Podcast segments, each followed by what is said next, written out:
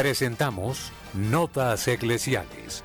La entrevista, la noticia, la crónica, el acontecimiento y la realidad de la Iglesia en Colombia y en el mundo. Bienvenidos.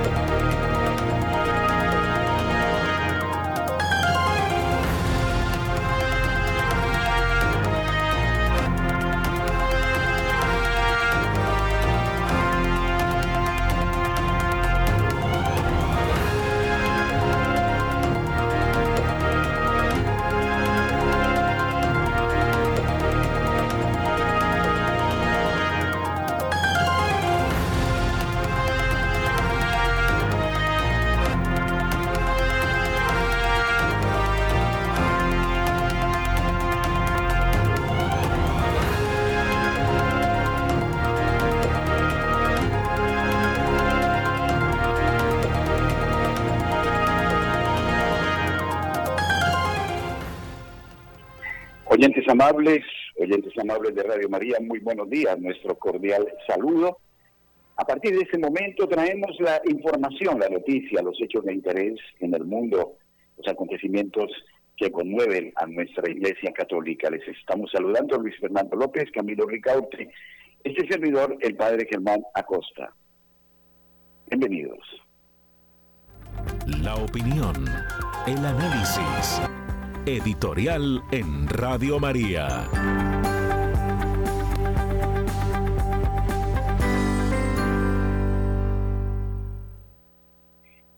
Globalización y globalismo son dos términos distintos. El Papa San Juan Pablo II, el Papa Benedicto XVI, han sido muy claros en advertir que el mundo efectivamente se ha globalizado eh, por efecto de los medios de comunicación social y de todos los adelantos de la tecnología, el mundo es una aldea global. Y en ese sentido, la globalización puede traer efectos muy positivos de integración, de conciencia del planeta. El globalismo es otra cosa, y así lo señalaba San Juan Pablo II. El globalismo es tratar de llevar al mundo entero por un solo camino, por una sola vía. Se niegan las culturas, se niegan las naciones. Se pretende un solo criterio, una mm, acción por la cual se obligue al mundo con distintas metodologías a caminar según los intereses de los gobiernos oscuros, de los poderosos. Si miramos al foro de Davos que se está celebrando durante esta semana, vemos que los conceptos son de globalismo, más no de globalización. Y lo que es más triste, los líderes en todos los campos, y hablamos por supuesto de los estadistas y de los presidentes, como que se inclinan ante lo que dicta BlackRock o el señor Schwab o todos sus emisarios, entre ellos el señor Soros y su descendencia, el linaje milenario de quienes se han ingeniado los métodos más astutos para imponer un modo de ser, de pensar, una economía, un estilo político, un lenguaje doble, la corrupción de los principios morales. Eso es el globalismo. Y si ya hemos eh, superado comillas, una pandemia y se nos advierte de la posible acción de una nueva, debemos aprender la lección. Esto no solo tenía connotaciones o ribetes de una enfermedad, sino que abiertamente se constituyó en una metodología para encauzar la humanidad según los principios de estos, y se debe decir la verdad, de estos que han asumido criterios genocidas y que hoy entonces eh, tienen el aplauso del mundo. En el foro de Davos sucede lo que en las fiestas de los grandes narcotraficantes en Colombia. ¿Ustedes se acuerdan? Los grandes periódicos del país contaban crónicas de cómo se celebraban estas fiestas. Y en estas fiestas de la niña de 15 años, del gran capo, se mezclaban políticos y se mezclaban sicarios y para todos había de todo y era la fiesta del exceso, de la orgía, de la miseria, donde por muchos intereses distintos a los de la moral, a los de la rectitud, se mezclaban personas de todos los pelos y de todas las pelambres. Y eso es lo que sucede en Davos. Están allí en las expresiones más altas de la sociedad con las más ruines, con las más miserables. Por eso debemos siempre estar atentos cuando se habla de globalización y de globalismo. Y nos van educando, que esto es lo peor a través de los medios de comunicación social, a caer en este estilo, en este modo que definitivamente atenta contra el ser humano y que lleva a situaciones eh, de guerra, de miseria. Ahí están los vendedores de armas, los traficantes de personas y están con los ingenuos que creen que por ser invitados al foro van a tener una distinción particular. No nos llamemos a cuentos. Por eso es importante establecer esta diferencia. Les invito a leer los documentos de la Iglesia Católica, sobre todo los conceptos del Papa Benedicto XVI al respecto. Y ahora que existe la inteligencia artificial es muy fácil. Pregúntenle cuál es la diferencia a la luz de la Iglesia Católica entre globalización y globalismo. Es algo esencial, fundamental, para no caer en el engaño. Nuestros corresponsales tienen la palabra en Notas Eclesiales.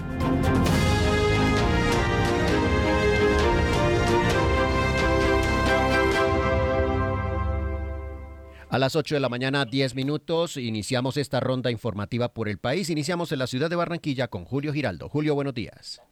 Muy buenos días a usted, su mesa de trabajo y por supuesto a toda la amable audiencia de Radio María en Colombia y el exterior. Y pues claro también un buenos días al padre Germán, que siempre nos cautiva con esos editoriales que llegan al meollo del problema que está viviendo el mundo actual. Esos son los editoriales que necesitamos para que nosotros entendamos y comprendamos la realidad de un mundo que está guiado y dirigido por la mentira. Pero bien, estas son las noticias de Barranquilla y la costa norte colombiana. Ayer fue capturado en Barranquilla un delincuente con 40 sindicaciones por fraude a bancos. Esto no sería noticia en la actualidad, pero es noticia porque uno se pregunta cómo es posible que un hombre que tiene 40 sindicaciones, 40 cuestiones judiciales por el mismo delito, esté libre. ¿Cómo es posible eso? A este hombre le decomisaron más de 200 tarjetas de crédito y de estas otras que son simplemente de ahorro, que las tenía todas en su oficina, tarjetas de crédito robadas y débito, robadas también, y él las tenía. tenía más de 200 cédulas de ciudadanía, también robadas, con lo que él hacía los fraudes a los bancos y a las personas. Bueno, quedó a buen recaudo, pero puede hacer que permanezca allí y que mañana no lo tengamos de nuevo en la calle haciéndole daño a todo el mundo. Y por otro lado, pero en la misma línea, indignación por la muerte de un niño que fue asesinado igual que a su padre. El papá estaba jugando con él en un parque, esto ocurrió en el municipio de Malambo. El papá estaba jugando con él en un parque, un niño de cuatro años. Llegaron los sicarios y el papá cogió al niño de escudo.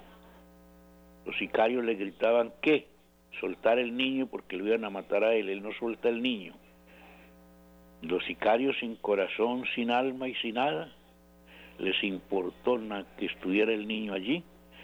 Dispararon, mataron al niño y mataron al padre.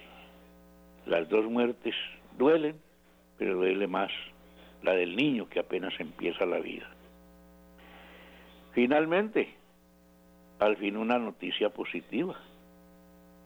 El huevo, la comida de los pobres, que había subido enormemente, llegamos a tener, aquí le decimos la canasta de 30 huevitos, la llegamos a pagar hasta 27 mil pesos.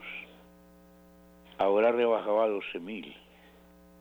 Y a comer huevos se dijo, ya no hace daño, porque también habían satanizado el huevo, que era puro colesterol, que daba una y otra enfermedades, y ahora están diciendo lo contrario, que es que ayuda al colesterol, que no tapona las venas, que sirve para una cosa y sirve para la otra.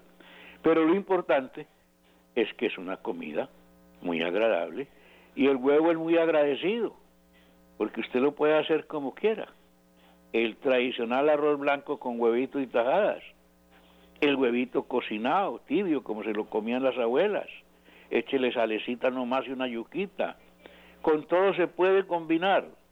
Es una solución en este mundo en que vivimos con tanta hambre y con los alimentos tan caros, que este alimento haya rebajado, como también otros más han rebajado, hay que reconocerlo.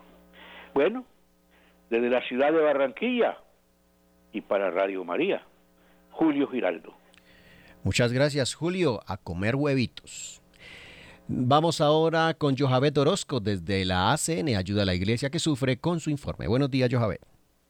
Un saludo muy especial a la audiencia de Radio María. Brasil. Religiosas octogenarias siguen activas y agradecen el apoyo de ACN. ACN financia la asistencia sanitaria de religiosas ancianas del nordeste de Brasil. A pesar de su avanzada edad, estas hermanas siguen estando muy activas en sus comunidades y continúan rezando por sus benefactores. Ser religiosa consagrada es un compromiso para toda la vida, y las hermanas del Sagrado Corazón de Jesús del nordeste de Brasil se toman muy en serio su vocación. Más de la mitad de las 62 hermanas que sirven en las diferentes comunidades de esta región brasileña tienen más de 65 años. No obstante, siguen siendo lo más activas posible. Obviamente, con el paso de los años, estas religiosas necesitan más atención médica, y aunque Brasil cuenta con un sistema nacional de salud, este no está exento de retos. Por tanto, para obtener una asistencia conveniente y más adecuada, las religiosas a veces tienen que recurrir al sector privado, lo que conlleva más gastos. ACN apoya a la congregación con la financiación de la atención médica de 12 hermanas ancianas. Las hermanas Rosa, Leticia e Isabel vive en una comunidad a las afueras de la ciudad de Olinda. Su convento es muy activo en la parroquia local y las tres religiosas, todas octogenarias, participan en la organización y dirección de oraciones, retiros y servicios de formación. A la hermana Rosa, de 84 años y una gran cocinera, le gusta hornear el tradicional pan de queso brasileño, que vende para recaudar fondos para las obras de renovación de la casa madre de su orden. La hermana María Silva, que vive en una comunidad de Abreu de Lima, es una hábil costurera que realiza trabajos de costura para las demás religiosas. además de confeccionar productos artesanales para recaudar fondos. En su caso, la financiación de ACN se ha destinado sobre todo a proporcionar servicios de odontología difíciles de obtener a través del Servicio Nacional de Salud. La hermana Elena, de 93 años, y la hermana Regina, de 83, viven en otra comunidad de Olinda y pasan la mayor parte del día trabajando con los pobres y ayudando a organizar encuentros de oración y liturgias. A pesar de su avanzada edad, la hermana Elena también se mantiene ocupada preparando paquetes con artículos esenciales para bebés, que se envían a centros de maternidad que después lo distribuyen entre las madres de los recién nacidos. Según asegura ACN, he recibido muchas gracias de Dios y todo lo que puedo hacer ahora es dar las gracias por ello. La hermana Carmiña, de 77 años, vive en la casa madre de la congregación, en Igarazu. A menudo recibe visitas y habla con madres jóvenes y adolescentes que acuden al convento en busca de ayuda. Últimamente, sin embargo, se ha visto aquejada por un problema neurológico y con la ayuda de ACN ha podido consultar a un especialista. En la comunidad de Santa Cita, la hermana escolástica de 78 años es la artífice de mucha diversión y risas, debido a su don para escribir versos y componer sketches musicales. Participa en todas las celebraciones y fiestas de la comunidad. En 2023, sin embargo, su salud empeoró y desde entonces necesita más atención médica que ha recibido gracias a ACN. Este año 2023 hemos pasado un tiempo más tranquilo en comparación con los años de la pandemia de la COVID. No obstante, el sufrimiento humano, tanto aquí como en todo el mundo, nos conmueve profundamente y nos mueve a la solidaridad y a compartir tanto el pan como la palabra de Dios. Escuchamos, asesoramos y practicamos la hospitalidad y la oración constante, las hermanas mayores se mantienen al día de todo a través de la conversación con las más jóvenes y mediante las redes sociales, y son testigos incansables de la dinámica de la oración, la escucha y la caridad, afirma la superiora general de las Hermanas del Sagrado Corazón de Jesús, Silvania dos Santos. Agradecemos de todo corazón a ACN que nos ayuda a atender a nuestras hermanas ancianas y enfermas. A cambio, ofrecemos la oración constante y el bien que cada una de ellas aporta en su propia comunidad. Las religiosas que se benefician de este proyecto hablan de las maravillas que el Señor ha realizado y piden que Dios sea lavado en las manos de nuestros benefactores, extendidas a los necesitados del mundo, y que sus bendiciones desciendan sobre ellos. Concluye la superiora Silvania. ACN se ha comprometido a dar continuidad a este proyecto en 2024, con el que financia la asistencia médica para religiosas. Desde la Fundación ACN Colombia Ayuda a la Iglesia que Sufre, este fue un informe de Johabed Orozco. Muchas gracias, Johabed. Nos trasladamos ahora a la ciudad de Tunja. Víctor Acosta con las noticias. Víctor, buenos días. Buenos días, audiencia de todo el país. A retiros espirituales en el convento de la Candelaria y por dos semanas en dos grupos, que el primero inició este lunes y el segundo la próxima. Reunió Monseñor Gabriel Ángel Villa a todo el presbiterado de la arquidiócesis y a establecer y evaluar lo que se logró en el 2023 y trazarlo del 2024 para llegar a un balance favorable en la evangelización y posteriores y pastorales y misiones. Y en Sogamoso desde noviembre por parte de la aeronáutica se suspendió toda la actividad aérea de carga por no demanda y falencias en seguridad y en Paipa disminuyeron los vuelos a Medellín diarios y será por demanda previa programación y completa de cupos, mínimo el 80%, y 50 municipios en alerta por sequía, 36 con razonamiento de agua, 30 incendios y posible declaratoria de calamidad hídrica, porque en Soracá 60 mil peregrinos agotaron los tanques de reserva y sus reservorios en tres días que eran lo del consumo del agua de un mes y dos casos de intolerancia en Sogamoso deja dos adultos mayores sin vida en riñas familiares de fin de semana y se llegaría a escasez de algunos alimentos por sequías y quemas de terrenos a los intensas heladas en las horas de la mañana. Y en este momento hoy se encuentran activos tres que han sido controlados por los organismos de seguridad y socorro de los bomberos de diferentes municipios y zonas que no se ha mitigado totalmente por los intensos calores en las horas del mediodía. Desde Tunja y para Radio María por Víctor Acosta y un buen fin de semana. Muchas gracias, Víctor. Presentamos las noticias desde la ciudad de Cali y el departamento del Valle del Cauca con Marta Borrero. Buenos días. Hola, muy buenos días, querida familia de Radio María. Hablemos hoy de salud. La ocupación de la red hospitalaria de Cali está sobre el 80%, advirtió la Secretaría de Salud.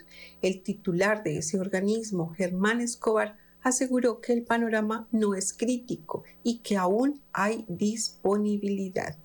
No se cuenta con el mejor escenario, reconoció el titular del organismo, pero aclaró que tampoco alcanza un nivel crítico en el que haya que pensar en una expansión hospitalaria urgente.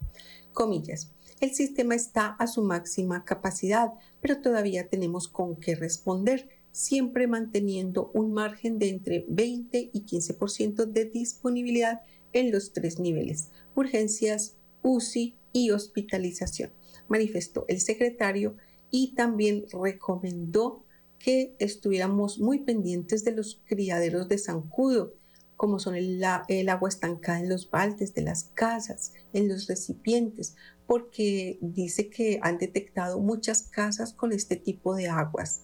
Asimismo, habló también de acudir a las EPS para la vacunación contra la influenza y el COVID-19. Y en la mañana del miércoles el alcalde Alejandro Eder visitó la sede de la Secretaría de Salud allí en el barrio San Fernando para discutir sobre temas estratégicos en beneficio de la prestación de los servicios de salud en la ciudad.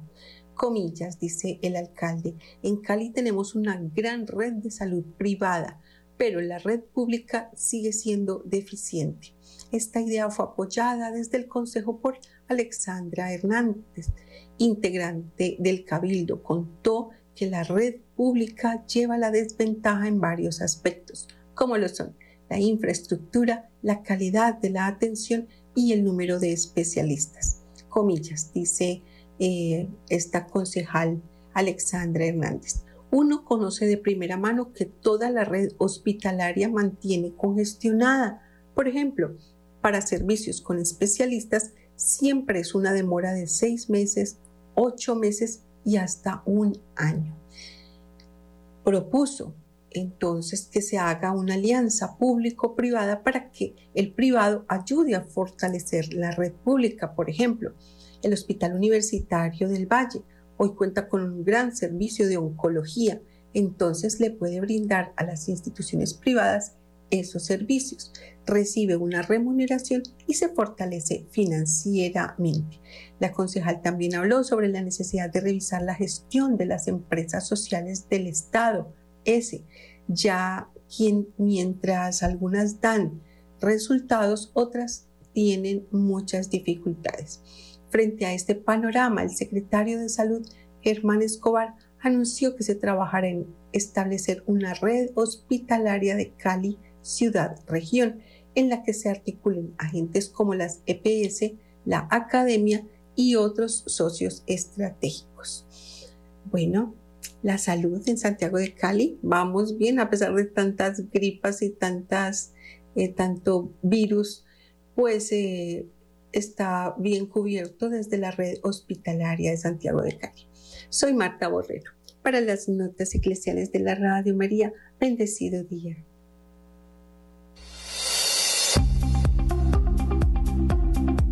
En el satélite Radio María. En Colombia, la gracia de una presencia.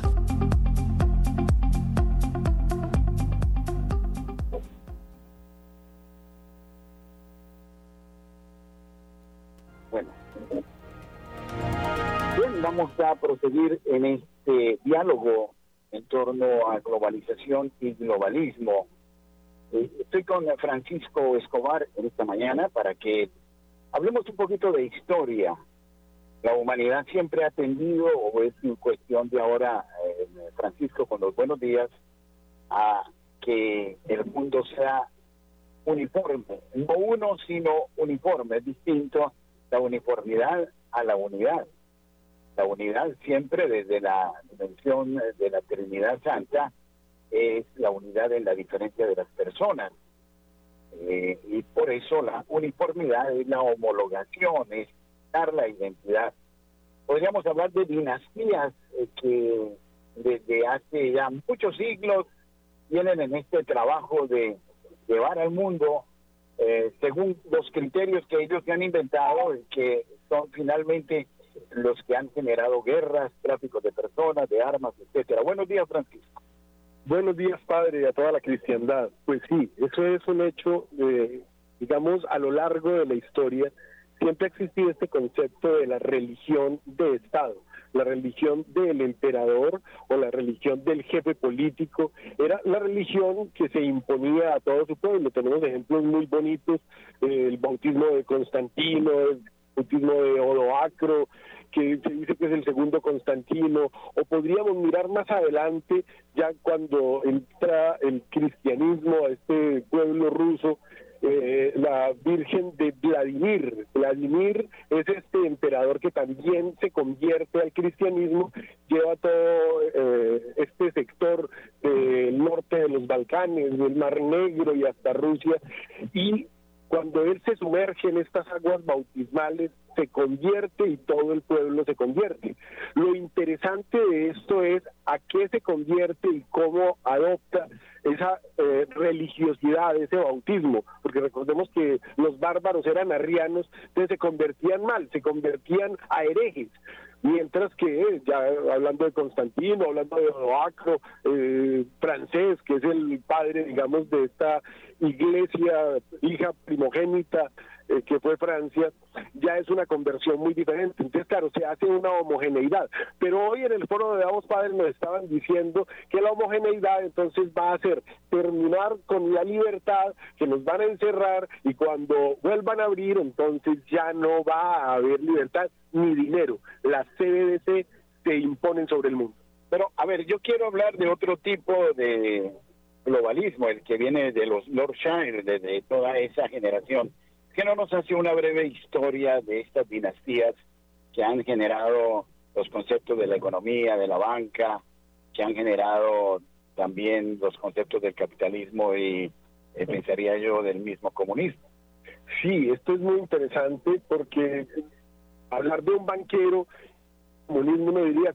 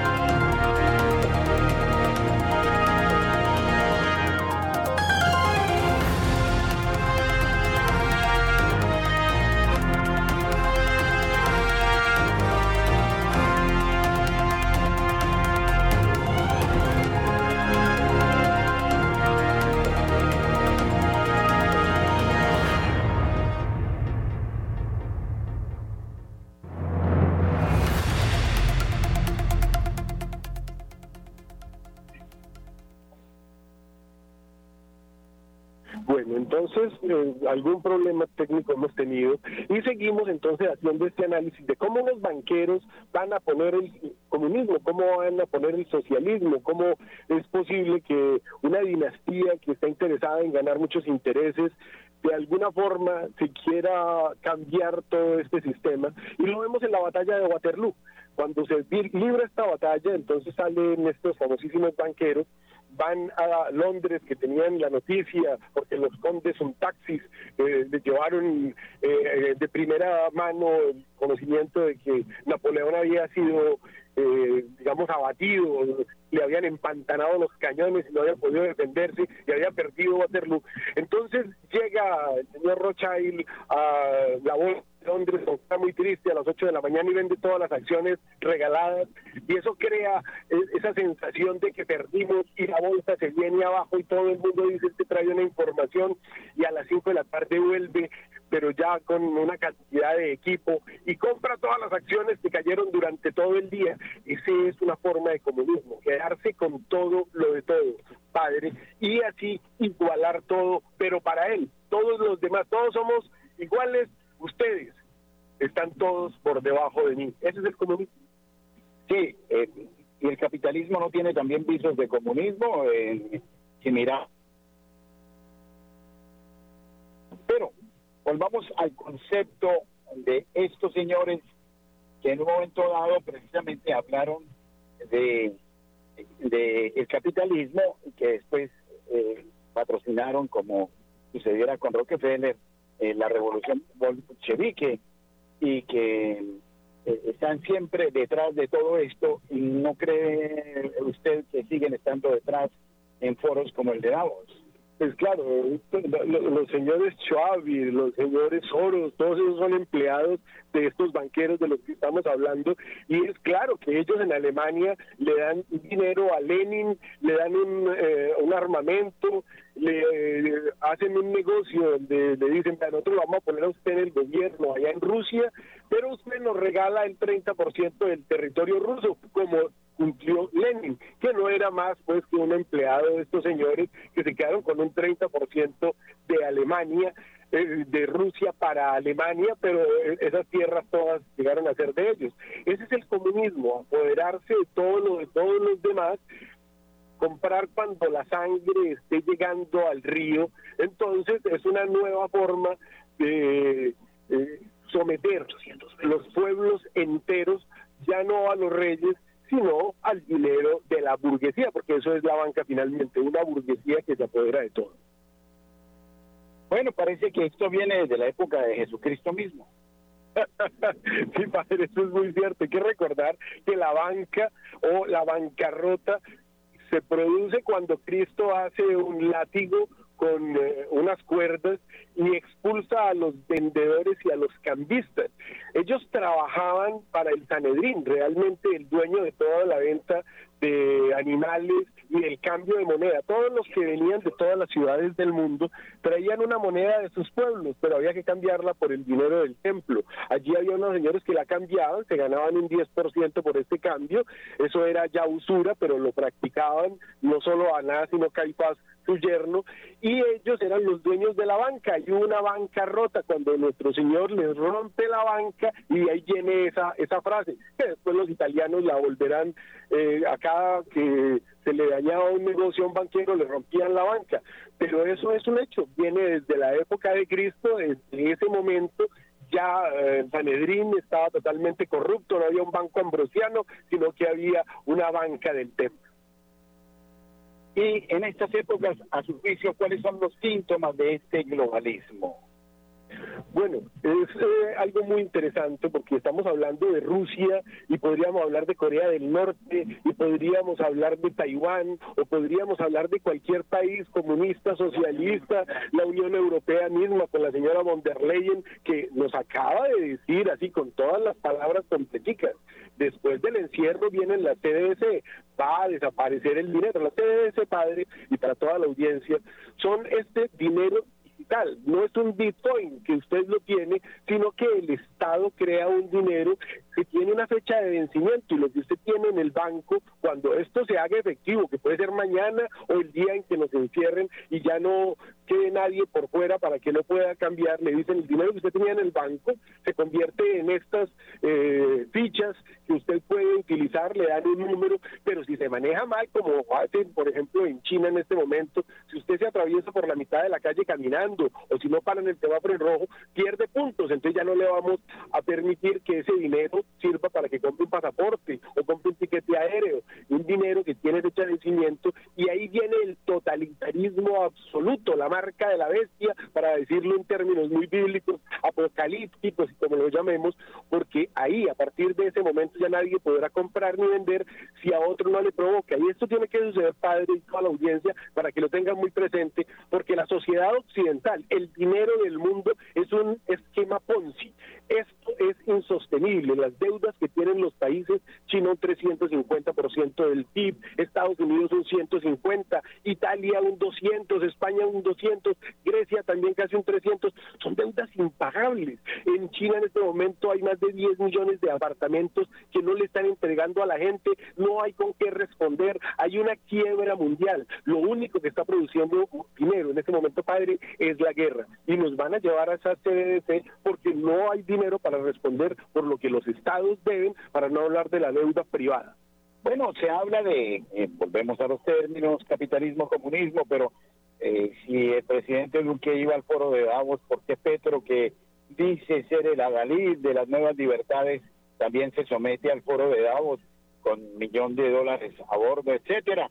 Eh, ¿Cuál es la cosa? Y si allí está el señor Schwab, que es el que está promulgando todas estas teorías y los grandes del mundo, ¿cuál es el interés de semejante encuentro en un punto alpino que en su momento era casi que ignorado y que hoy se ha vuelto el centro del mundo?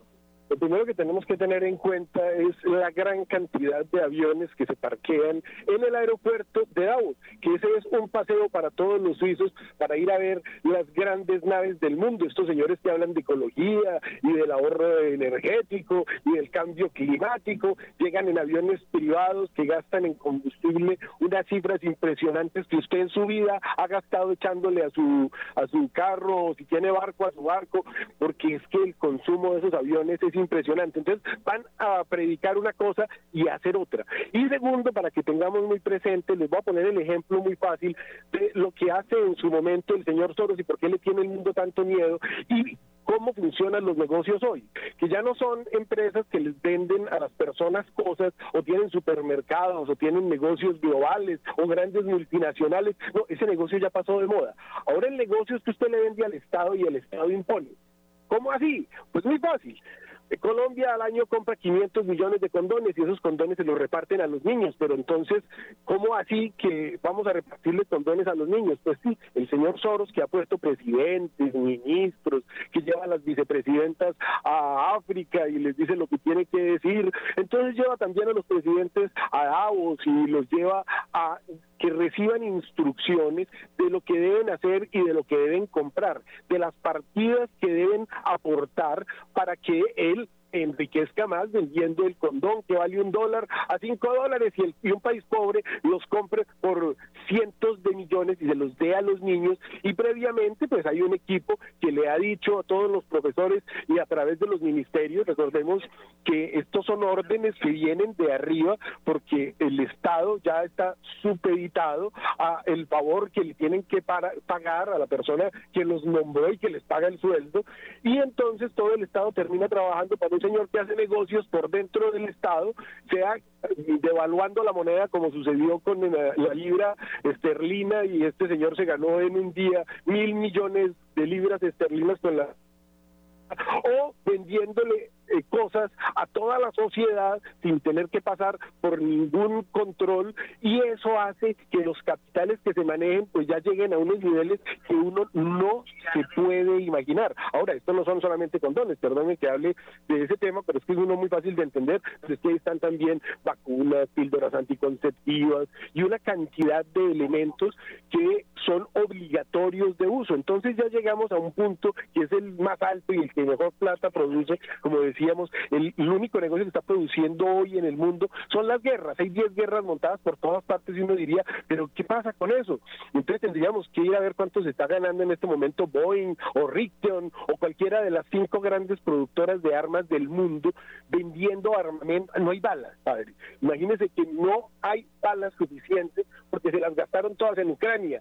Los grandes depósitos eh, que había de balas y una bala no vale centavos se gastan, pero para ponerle un ejemplo, un cohete Tomahawk cuesta millón quinientos mil dólares y en estos días allá en la franja de Gaza han lanzado cualquier cantidad, están vendiendo armas y pues se muere gente, pero eso no importa porque hay un negocio detrás. Sí, es la pérdida de la persona humana, definitivamente, detrás de los intereses creados. 8.42 minutos en la mañana, Radio María.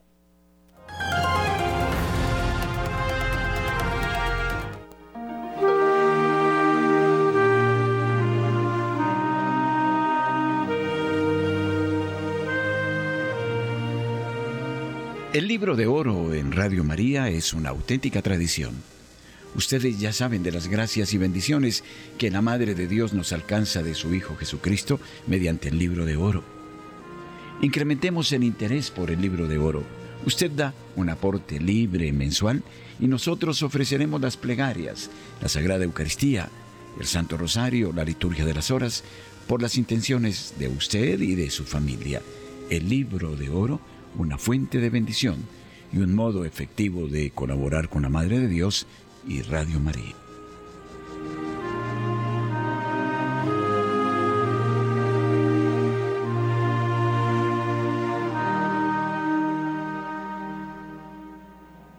Y desde luego saludamos a todos nuestros oyentes de Radio María en el país, en nuestras, nuestras estaciones en la ciudad de Cali, Barranquilla, Marizales, en Turbo, en la ciudad de Cartagena, en Bucaramanga. Muchísimas gracias por estar con nosotros. Y hablemos de la guerra. La guerra que es nota común de los tiempos, de los siglos, de la guerra. Y hablemos de la historia. A veces nos la cuentan muy mal, eh, don Francisco. Qué triste es, se ha hablado siempre de que la historia la escriben los ganadores. Aquí en Colombia, por ejemplo, tenemos una situación, podríamos decir, que es la de, eh, la situación de una guerra que se da libertadora, una situación muy necesaria para toda la sociedad que está totalmente eh, pues sometida a un estado eh, terrible que nos pone a, todos como siervos de un país que es eh, maldito y del cual nos tenemos que liberar. Eso es lo que nos han dicho sobre la gesta libertadora que se da en América con don Simón Bolívar, San Martín y otros próceres en toda América, pero no nos dicen que nosotros éramos en ese momento ciudadanos españoles y que aquí no había, por ejemplo, ninguna colonia, porque nosotros pertenecíamos como la Nueva España, que es eh, México, ellos eran ciudadanos de España, así los granadinos, los de Nueva Granada, nacíamos ciudadanos de España y más bien quienes hicieron esta gesta libertadora y se robaron la gran cantidad de dinero que había en las arcas de un estado riquísimo fueron don Simón Bolívar y su familia que tenía dentro de sus parientes piratas, violadores y unos personajes terribles, padre. Pero no podemos negar que también quienes vinieron de la madre patria se llevaron ingentes tesoros del país.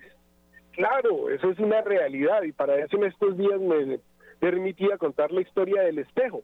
Los espejos, la tecnología que utilizaban, eh, venían de toda esta zona de Murano, Torcello, Venecia, donde se trabajaba el vidrio desde épocas del Imperio Romano. En España, para tener un espejo, pues había que ser bastante rico porque había que importarlo desde Venecia. Esto es un vidrio emplatado, el cual pues refleja la imagen. Entonces, solamente los reyes, los príncipes y los indios colombianos y peruanos tenían espejo, porque como aquí tenían oro, entonces decían, vaya a comprarme un espejo a Italia. Imagínese usted mandar a comprar un espejo a Italia con empuñadura de plata y emplatado y con todo lo que les estoy diciendo. Pero no solamente eso, todos los elementos que tenemos en América, esta riqueza tan enorme de universidades 50 años después del descubrimiento de América, eso todo con carreteras, con edificios, universidades y todo el conocimiento traído de Europa tuvo algún costo. Y claro, esos eran los barcos que zarpaban y que los piratas por el camino se robaban porque a los protestantes sí no les gusta trabajar como a los españoles. Sí, la ausencia de Dios. En estos días leíamos el de Samuel, en el que El pueblo de Israel pide a Yahvé Dios que le deje un sistema al estilo de las naciones, eh, de un rey y de un reinado. Y el Señor advierte a través del profeta, bueno, yo le respeto esa decisión, pero ustedes deben saber que sus hijos serán llevados a la esclavitud. Ustedes deben, ustedes deben saber que las mujeres les serán arrebatadas, que habrá egoísmo, hambre, miseria. Aquí mm, eh, se nos dice que Dios es parte también de las culturas, de las épocas de la sociedad y de la política. Dios tenía otro tipo de gobierno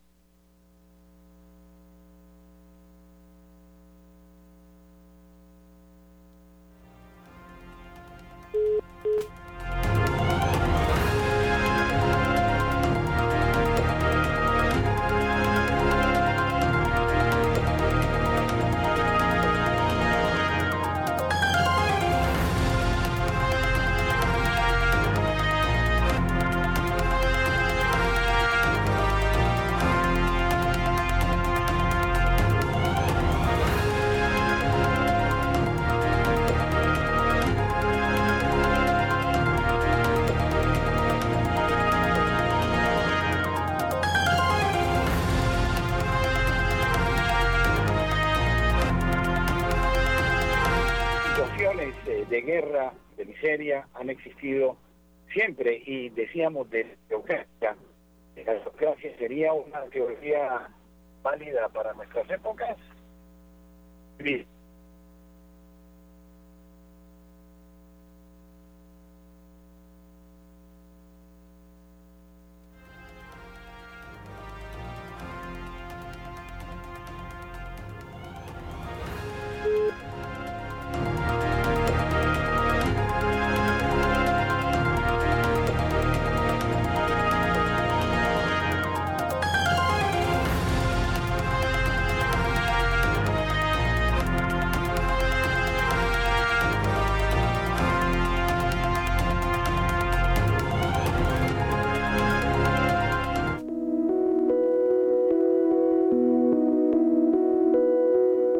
Radio, somos Radio María.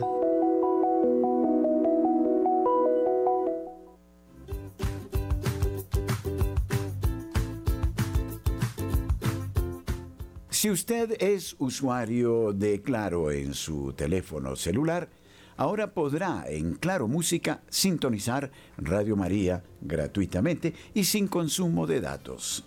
Eso significa que usted puede bajar la aplicación Claro Música gratis, buscar estaciones de radio, localizar a Radio María de Colombia, podrá oírla con una gran calidad de audio y al mismo tiempo sin consumir datos.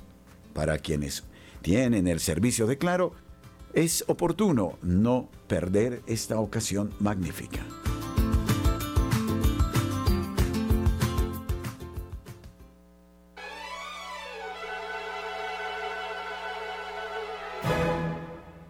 Llévate la señal Radio María.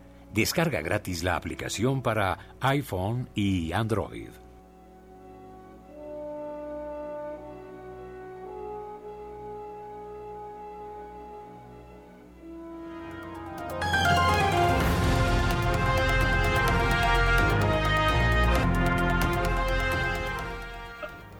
Ah, entonces, volvamos a ese punto tan importante sobre la teocracia. Hay muchos hoy que viven en teocracia y son los países católicos, los países de Occidente, los que están teniendo teocracia. ¿Sí? Por ejemplo, ese tipo que se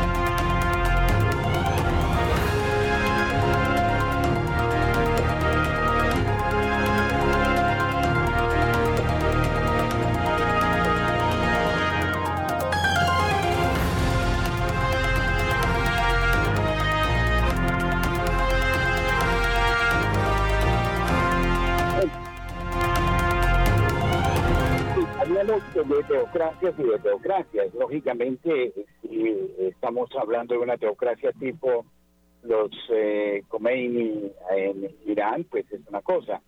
Pero una teocracia desde el punto de vista cristiano, del concepto de las tribus de Israel, de la sionía, de los jueces, eh, sería eh, un modelo que podríamos aspirar como católicos. que ha mm, de Dios. Y antes también debemos aceptar que quizá en eh, remotas hubo abusos por parte de una cultura cristiana que en muchos casos eh, no fue eh, la más correcta, la más... De modo que, eh, ¿qué pensaríamos de, de una alternativa? De 200 metros Padre, yo diría que lo que tiene que existir realmente es esa teocracia tipo el periodo católico que duró más de mil años, desde Carlomagno hasta la eh, destrucción de la sociedad y civilización católica por parte de la Revolución Francesa y de Napoleón y estos señores. Si nos ponemos a ver, por ejemplo, María Antonieta no necesitaba unos guardaespaldas. Ella ejercía lo que llamamos más temprano esa religión de Estado, ella era como la madre de toda la sociedad, el rey junto con el obispo y el papa eran los líderes de la sociedad, ella se levantaba a las 5 de la mañana para misa, ella, su casa, por ejemplo, era el, lo que hoy es el, eh, el Louvre, ¿no? Este museo tan importante, esa era la casa de los Austrias, esa era la casa de los reyes y no necesitaban quien los cuidara porque el pueblo los amaba. Y hacia atrás en la historia así funcionó con todos estos pueblos y si ya llegamos a momento de Samuel, que el pueblo empieza a exigir un rey y el Señor les dice, usted no necesitan reyes, usted necesitan jueces. Fíjense, por ejemplo, que tenemos un juez que es muy conocido, muy famoso, que es nada menos que Sansón, que a pesar de haber sido seducido por Dalila y de perder todo su poder por ese amor desordenado, dirigió a su pueblo y el Señor le dio hasta las armas y la fuerza para que lo cuidara y lo dirigiera. Y eso es lo que Dios quiere con Adán y Eva. Bueno, el aspecto religioso ha hecho parte de la historia. Si miramos al medioevo, había obispos y hasta cardenales metidos en imperios, en los reinos. Siempre el aspecto religioso, aunque no se quiera, hace parte del discurso político, en el discurso social. Pero, ¿cómo hacer para que el aspecto religioso no sea usado por fuerzas políticas, por los intereses o de la burguesía o del proletariado, de lo que se quiera. ¿Cómo hacer para que haya una esencia viva? ¿Cuál debe ser el propósito de una auténtica espiritualidad social? Que realmente lo que necesitamos es un clero santo. Lo que necesitamos son unas personas que no estén llegando a ocupar altos cargos me voy un ejemplo que es muy interesante de un señor que era gobernador de una ciudad muy rica, que venía eh, de la aristocracia, venía de todo este mundo patrístico, eh, San Ambrosio de Milán. San Ambrosio ve que hay una situación donde no se puede elegir un papa porque hay una pelea allá dentro de todos los obispos y entra a dar un discurso para dirimir esta pelea tan impresionante y le dicen, no, no, no, el obispo va a ser usted, yo, no soy ni sacerdote, no, pero es que usted tiene la formación y usted es una persona que parece ser lo que nosotros necesitamos ese dirigente que no tiene, eh, digamos, esos vínculos que está buscando enriquecerse y corromper a la sociedad. Necesitamos personas que tengan esa vocación de amor por el pueblo y que llegue a esos cargos para dirigir la sociedad. Ya les pongo el ejemplo de lo que era en Colombia hace unos años un concejal. Los concejales no ganaban sueldo, los concejales eran personas escogidas de entre la sociedad que tenían el altruismo por meta y el amor al prójimo como eh, el amor por Dios como objetivo y entonces dirigían no por un sueldo, cuando les empezaron a poner sueldo a los concejales, pues llegaron unos políticos profesionales y se acabaron estas personas que tenían esa, ese compromiso de amor a la sociedad. Es la única forma en que nuestras sociedades sean dirigidas por jueces casi que elegidos por Dios o que demuestran que es Dios el que dirige sus acciones, Padre. Bien, efectivamente, 8.58 minutos en la mañana es la hora en Colombia. Agradezco a Francisco Escobar, a quien a propósito debemos felicitar hoy en el día de su cumpleaños, y a Luis Fernando López. Bienvenido Luis Fernando, después de un justo descanso, en Camilo Ricaurte. A todos ustedes, muchísimas gracias por habernos acompañado en esta mañana.